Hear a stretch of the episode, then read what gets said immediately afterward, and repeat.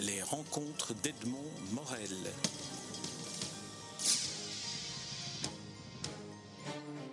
Benjamin Spark, je suis très heureux de vous retrouver dans votre atelier à Bruxelles, atelier où euh, sont entreposées une série des toiles que vous allez exposer bientôt dans la galerie euh, de Knock, galerie où vous serez entre le 15 juillet et le 31 août. Alors j'aimerais que vous nous disiez comment selon vous, a évolué votre peinture depuis la dernière fois que nous nous sommes rencontrés pour un interview, il y a 5 ou 6 ans? À l'époque, il y a 5 ou 6 ans, c'était déjà euh, l'expression d'une sorte de chaos quand même l'expression d'un chaos organisé avec des icônes très reconnaissables. Et depuis, je pense que j'ai travaillé sur euh, l'origine de ces icônes. C'est-à-dire qu'il y a quelques années, je mettais l'accent de manière euh, très, très vivace, très forte, sur des icônes très reconnaissables. Donc des, héros de dessins animés, de bandes dessinées qu'on connaît tous, euh, des super-héros que l'on connaît tous. Et maintenant, j'essaie de m'extraire de ça et de parler des icônes différemment, toujours avec l'inspiration bande dessinée toujours l'inspiration des affiches de cinéma, toujours euh, les éléments de la culture populaire. D'où vient le mot pop d'ailleurs J'ai appris ça récemment. Pop, ça veut dire populaire en fait. Et euh, donc c'est une culture populaire, mais je mets en avant des images qui, euh, que l'on ne reconnaît pas au premier coup d'œil. Donc justement, ça incite le, celui qui regarde le tableau à essayer de comprendre l'univers, d'où ça vient, pourquoi j'ai mis ça à, cet endroit, etc. Donc je trouve ça plus intéressant en tout cas comme, recherche euh, artistique de ma part. Alors, on va parler un peu technique avant d'aller euh, choisir au hasard quelques-unes des toiles, puisque ici, dans, euh, dans, dans l'atelier, où on entend des portes claquer, on entend que c'est un atelier vivant, on, on, est au, bord de la rue. Donc, euh, j'aimerais qu'on parle un peu technique. Alors, si, si on, découpe la, chronologiquement la réalisation d'un tableau, c'est quoi? C'est d'abord une vue d'ensemble que vous avez, ou d'abord les images que vous choisissez tirées de l'iconographie qu'on connaît? Ouais, c'est d'abord une grosse recherche documentaire effectivement, où je passe beaucoup de temps en dehors de l'atelier à chercher des images, à fouiner, à aller chez les, brocanteurs, rue du Midi, là, les revendeurs de vieux journaux, de vieux magazines. Donc je cherche, j'accumule beaucoup d'images, avec par l'internet évidemment aussi. Et euh, je commence à mettre en, rapport deux images qui m'intéressent. En fait, je commence à construire une petite histoire. Et ensuite, euh, proprement sur la toile, je dessine ces images au feutre, euh, patiemment, avec euh, beaucoup d'attention.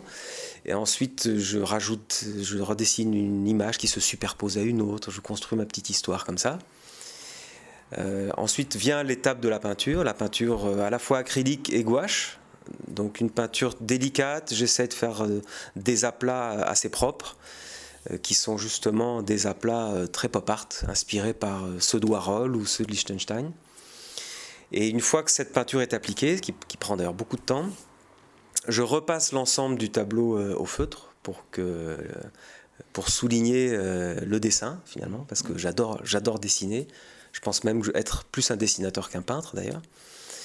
Et une fois que le tableau est vraiment propre, bien léché, bien, bien, bien nickel, euh, là vient l'étape du, tag, que j'appelle l'étape de, la salissure, l'étape du tagage, on va dire.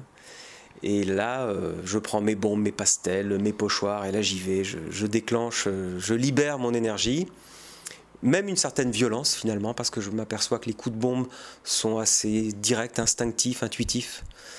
Et je pense que ça me permet d'évacuer, d'exorciser pas mal de choses en moi. Est-ce qu'on pourrait dire que c'est l'étape du tag qui est celle où vous signez l'œuvre d'une certaine manière, peut-être même davantage qu'en signant d'une signature traditionnelle de peintre oui, oui, oui. Euh, ça, on me, le, on me le dit. J'avais pas pris conscience de ça, mais tout le monde me le dit maintenant que c'est presque une, une, presque une signature. ces grandes verticales que je trace euh, le long de la toile, où certains parlent même de palissade. Et quand les gens euh, voient mes tableaux sur des photos d'abord, ils se demandent sur la photo qu'est-ce que c'est, qu'est-ce qui s'est passé sur cette toile, comment, comment se fait-il qu'il y ait des grandes verticales noires, enfin noires et blanches et de couleurs d'ailleurs.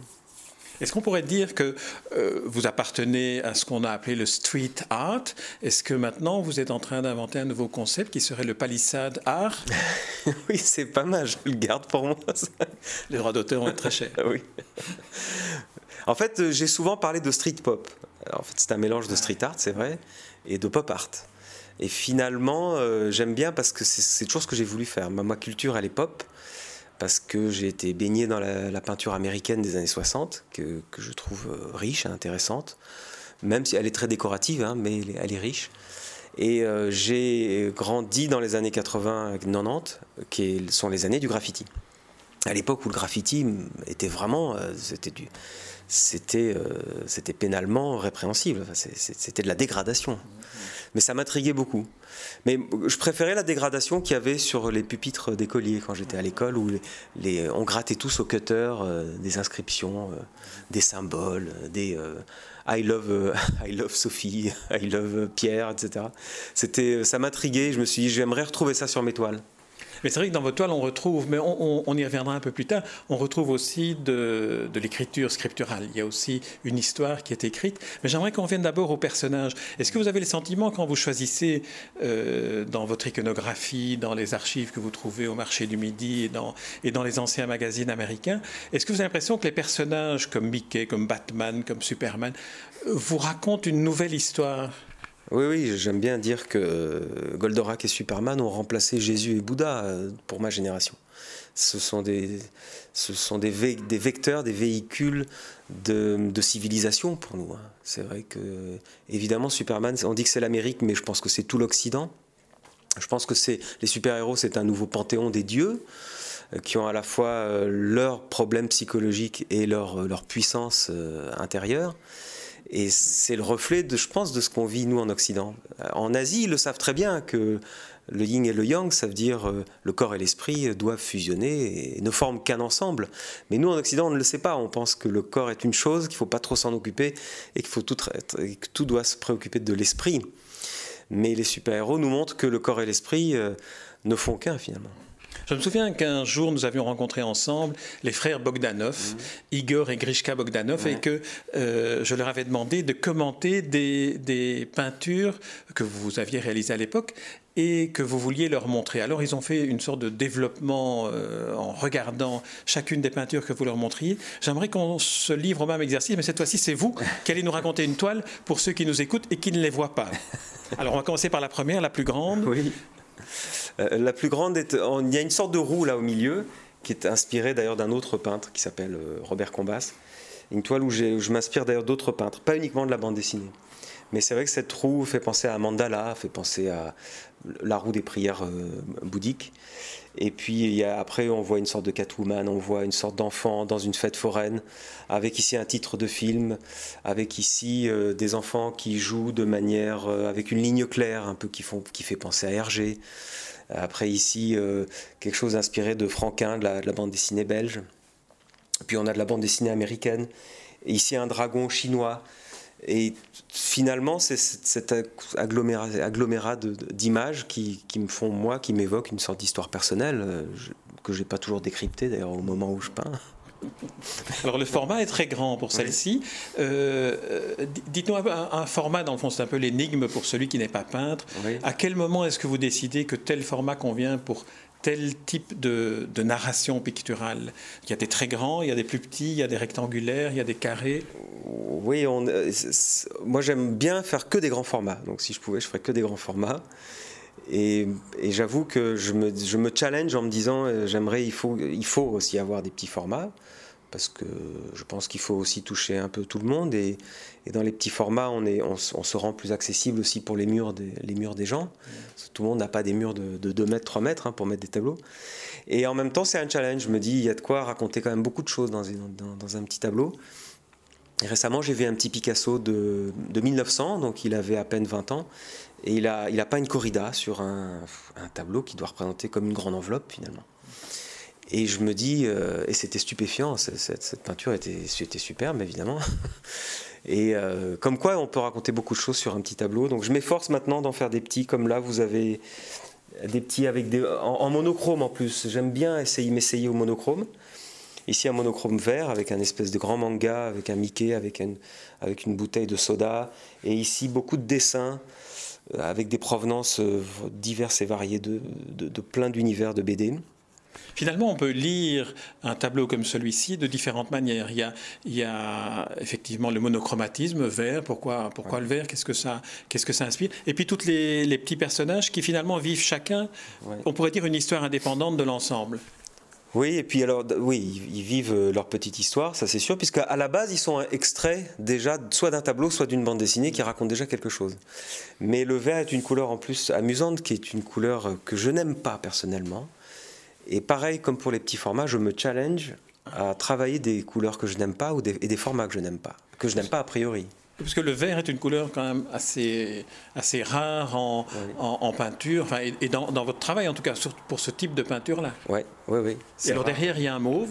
Et derrière, il y a un mauve. Alors, le mauve. Et alors, le mauve, j'aime beaucoup cette couleur, en revanche, parce qu'on est, on est sur des lilas, sur des violets, sur euh, du rose euh, foncé.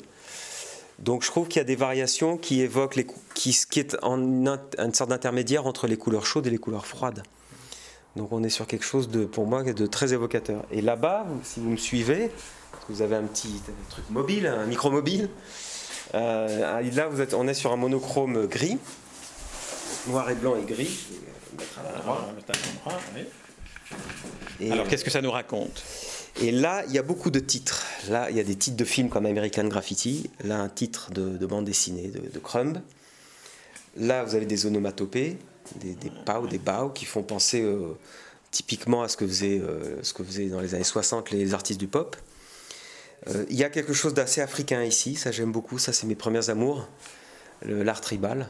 Je peignais énormément d'art tribal. ici, de la propagande maoïste avec un, personnage typiquement américain des années 50. Donc ça aussi, c'est des contrastes que j'aime beaucoup, qui m'ont été souvent inspirés d'ailleurs par mon maître qui s'appelle Héros, que vous connaissez, que vous avez rencontré. Héros, il faisait ça dans les années 68. Euh, c'était génial ces tableaux. Il mettait dans un, il mettait, euh, il peignait un grand intérieur américain typique des années 50 avec la, belle moquette, le grand canapé, la table basse. Et derrière, derrière la baie vitrée, il y avait ces espèces de, ce dessin de propagande communiste euh, chinoise ou, russe d'ailleurs, avec des paysans avec des fourches qui, qui, étaient prêts à bondir dans le salon américain. et le contraste était saisissant. Peut-être une petite question sur Héro en, rebondissant sur euh, cette évocation. Héro travaille aussi sur d'autres matériaux que de la toile. Est-ce que c'est quelque chose à quoi vous, avez pensé? Euh, a par exemple ah fait des, des émaux, euh, des toiles en émaux qui donnent un, relief un peu particulier qui est aussi un peu comme des supports pour des publicités de l'époque.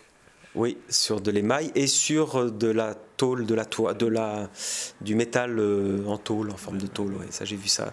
C'est assez saisissant d'ailleurs le résultat. Et vous, ça vous inspirerait de travailler sur cette, sur cette technique-là? Oui, oui, j'aimerais bien. Je suis, je suis en contact avec lui parce que je le connais, je le connais par ailleurs. On a développé un, lien de, de respect, d'amitié qui me touche beaucoup. Et il m'a proposé de rencontrer effectivement l'atelier. Lui, il va travailler au Portugal carrément avec des artistes, des grands artistes de, de cette technique sur émail, où il fournit un dessin, un préparatoire, et puis les artistes exécutent avec lui euh, l'ensemble sur, sur, sur ces carreaux d'émail. C'est fabuleux. Oui. Alors on arrive à l'atelier hein, où l'artiste est là et puis euh, les, ouvriers du métal, euh, je sais pas comment, on, les sidérurgistes presque travaillent pour finir l'heure. Alors euh, un, dernier mot, l'exposition, une nouvelle galerie à Knox, ça représente quoi? euh, pour, un, pour un artiste de, de, changer ou d'avoir une nouvelle galerie pour être exposé? Oui, surtout euh, une galerie, donc la galerie ELV qui est euh, tenue par Eric Lavieille, qui est quelqu'un de très dynamique, qui a eu des galeries en France aussi, maintenant en Belgique. Et puis Knock, parce que pour moi, Knock, c'est Keith Haring. que certains appellent Keith Haring d'ailleurs ici, je trouve, ça pas mal. Haring était en villégiature très souvent à Knock le Zout. Et il a peint aussi dans des, des grandes fresques chez des particuliers. Et puis Knock le Zout aussi, pour moi, c'est des grandes galeries. Il y a celle de Guy Peters, euh, il y en a d'autres. Et euh, c'est aussi le pop art rayonnant à Knock. Hein. Il, est, il est très vivant, le pop, euh, là-bas à Knock. Le pop, le street maintenant. Donc je pense que c'est un lieu idéal en Belgique. C'est un des lieux en Belgique où, où ma peinture pourrait vraiment être mise en valeur. Eh bien, Benjamin Spark, c'est tout, tout le mal qu'on vous, qu'on vous souhaite là-bas à Knock, où vous serez cet été 2015.